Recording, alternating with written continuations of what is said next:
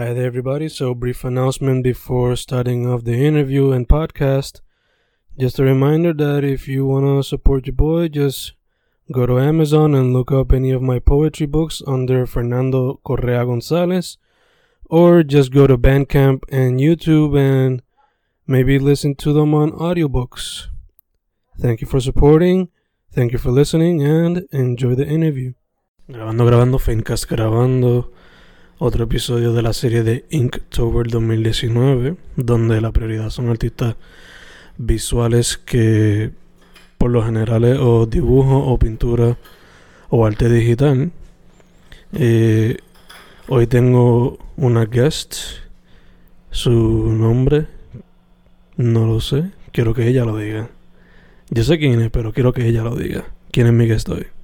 Ok, soy Emily María Rodríguez Núñez, ¿De dónde eres, chica? de Isabela. Okay, do you travel every day o te hospedas por acá? No, yo me quedo, casi siempre estoy en Mayagüez. Ok, ok, gacho, gacho. Eh, pues nada, dicho eso, vamos directo al grano. ¿Cómo fue que llegaste a las artes visuales? Pues desde pequeña como que tenía eso de dibujar y pintar y mi familia es bien artística, so rápido fue lo mío. Empecé y nunca paré. Artística, tu familia. ¿Artística en qué sentido? Mm, pues tengo una tía que hace este barro, que brega con cerámica, tengo otra tía que pinta cuadros y otra tía que le gusta mucho carving. So, pues así. En el mundo de las artes prácticas, pues ya estaba obligado. Sí, Yeah, sí, yeah. ya eso estaba impuesto en mí. Exacto, exacto. Eh, dicho eso, cuando yo veo este estilo, pues muchas veces veo lápiz eh, y muchas veces veo figuras humanas. También veo blanco y negro. A veces veo colores. ¿Cómo has desarrollado tu estilo? ¿Cómo has llegado a tener lo que tienes ahora? Pues yo empecé mucho con lápiz y es ahora, últimamente estos años, que le estoy metiendo más al gouache y poner tinta de color en mis dibujos. Pero al principio yo empecé con pintura acrílica y ahora pues es que estoy como que probando otros medios y eh, dándole más práctica a la figura humana y desarrollando más este, las sombras con tinta y crash- cross-hatching. Eh, en cuestión, bueno, me dijiste eso, pero ¿qué cosas te inspiran o cuáles son algunas de tus influencias? Si vas a decirme algo. Pues lo más que, que me da a expresarme son este, las emociones humanas y las cosas que me causan mucha emoción como cosas a debatir, como que el feminismo, el este el global warming, aunque eso no le doy mucho share en mi social media, no sé, porque siento que mis temas no los he desarrollado bien en el arte, pero cosas así. Pero son cosas que ahora mismo te interesan y te gustaría explorar más a través de lo visual. Gacho, gacho. Em, dicho eso, cuando tienes ya, entre comillas, la musa, como le dicen, eh, te lo digo porque la palabra es tan cliché. Por eso lo digo así. Pero una vez tienes la idea o el concepto o la musa, ¿do you write it down first? ¿O te gusta hacer como que research de eso? ¿O simplemente vas al grano y lo plasmas en el canvas? Sí, yo rápido busco mi sketchbook que siempre cargo conmigo y hago un sketch, un boceto y si acaso lo quiero desarrollar más, pues le hago otro dibujo. Ok, ok, eso, por lo general, pues vas al grano o te pregunto, tu creative process, diría que es organizado o es messy. Eh, depende, si es para algo para mí, pues puede ser como que medio messy. Este puede incluir muchos bocetos, muchos revoluces, pero si es para una clase, pues ya trato de ser más organizada para tener algo más limpio. Ok, ok, eso, eso también imagino que involucra organizar el tiempo, ¿no? Sí, sí. Eh, a veces. Dicho todo eso, ¿cómo dirías que tu arte es una, un reflejo de ti? Eh, no sé. no, no sé cómo sería un reflejo de mí. Eh, a veces pongo mis intereses como mis hobbies. Este, a mí me gustan mucho los peces y el aquarium hobby. So, me ves con muchos koi fish y diferentes peces.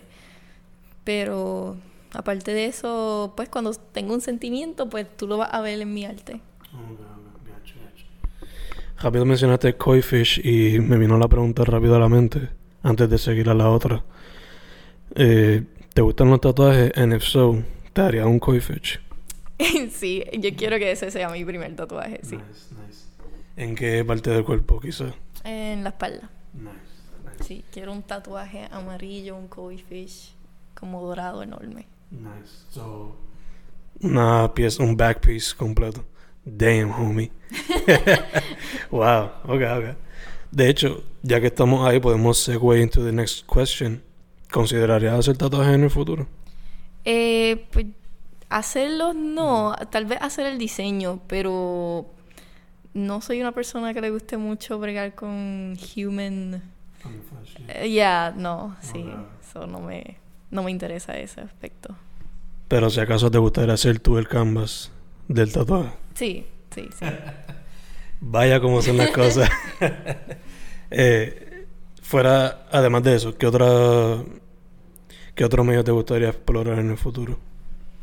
Mm, creo que le quisiera dar más oportunidad a la escultura. Mm. Como solo cogí pues las, las clases, los talleres de aquí mm. y me gustó mucho el tallado en madera. Este, eso quisiera explorar eso en otro momento. Gacho, gacho. Quizás, quizás tener lo que dibuja y hacerlo tridimensional. Eso, eso fue lo que hice en, en la clase, sí. Nice, nice. Eh, tú ahora mismo ya llevas tiempito metiéndole al arte. So, te pregunto, basándote en tu experiencia y lo que has visto, ¿cómo se ve el arte en Puerto Rico? ¿Y qué tú dirías que le hace falta para ir al próximo paso? Pues yo creo que mucha gente lo que ve es el arte de la, de la feria. Y los jóvenes somos quienes vemos el arte más contemporáneo, más expresivo.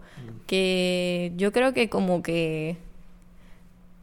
Bueno, yo, eh, Basado en tu experiencia. Es que e, es, eso es como que algo que me interesa mucho. Yo quiero saber cómo podemos hacer un boom que llegue a todos lugares. Por eso es que estoy haciendo este proyecto, como que... Talk to me about, Chroma, Pues yo creé esta revista con esta, eh, esta revista llamada Chroma con este interés de el movimiento del arte en el oeste, porque siempre que la gente habla de arte, ah, la Yupi, San Juan, Ponce, pero en el oeste sí hay arte, lo que pasa es que no se escucha, no hay movimiento suficiente para que se escuche allá y se escuche en toda la isla. So, eso es lo que yo quiero investigar y hacer.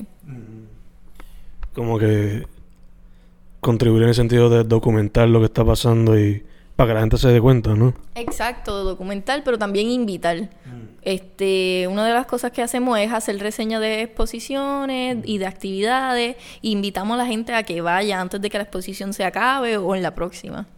Ok, ok, que también le das promo para... Exacto, exacto. Ok, ok, nice, nice.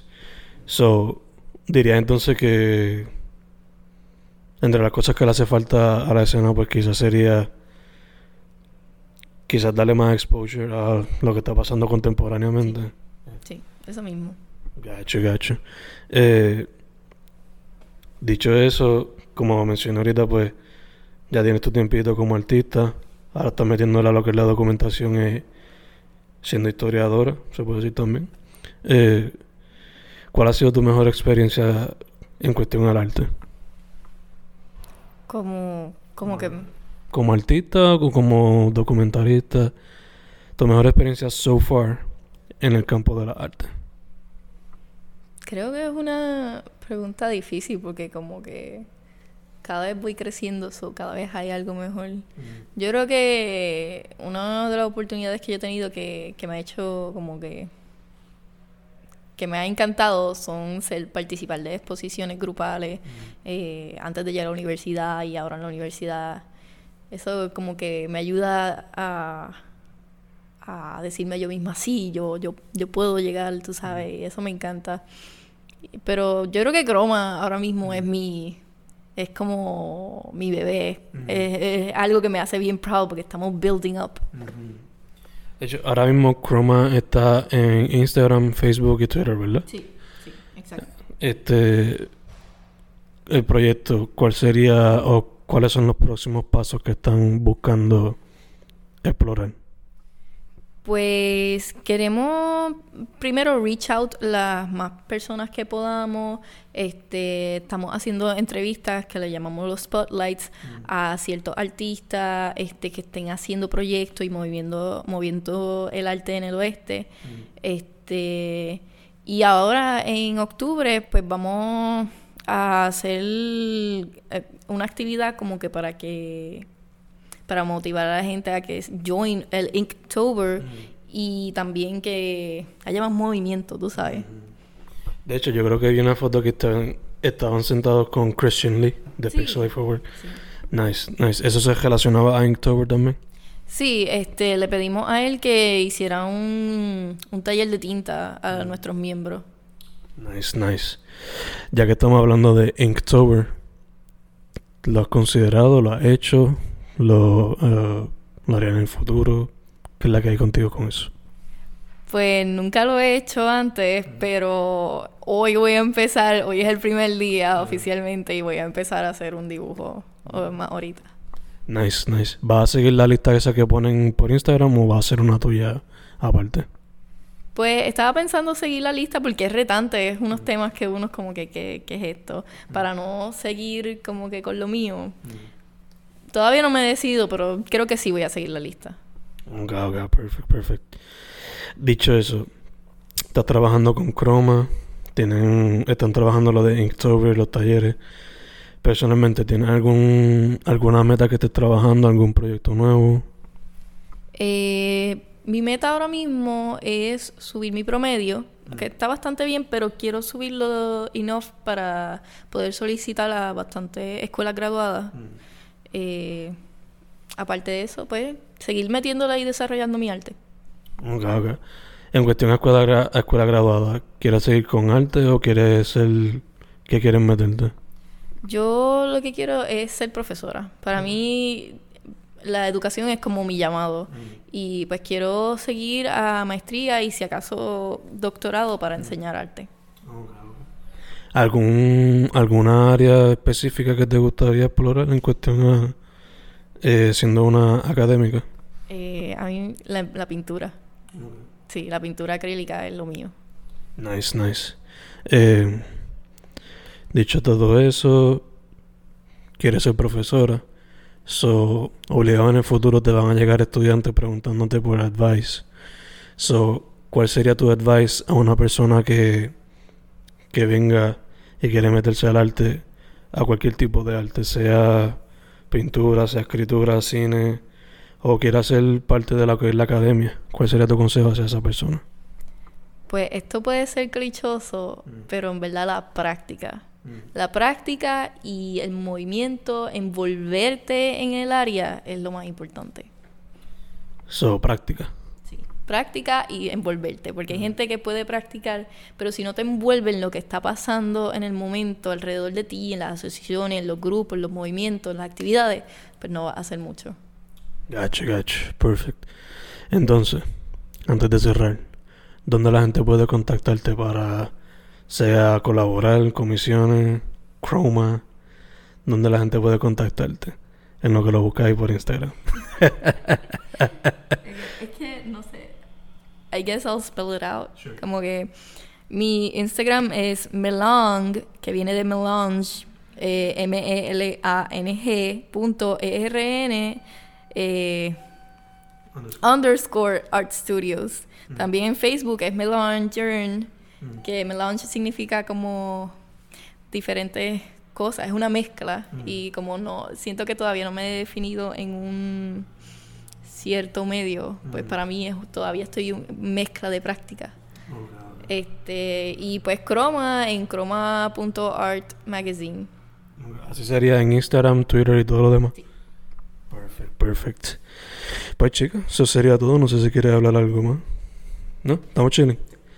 Perfect. Pues Fencast versión Inktober con Emily Mari Rodríguez de Isabela, Puerto Rico. Hemos terminado. Gracias, chicas.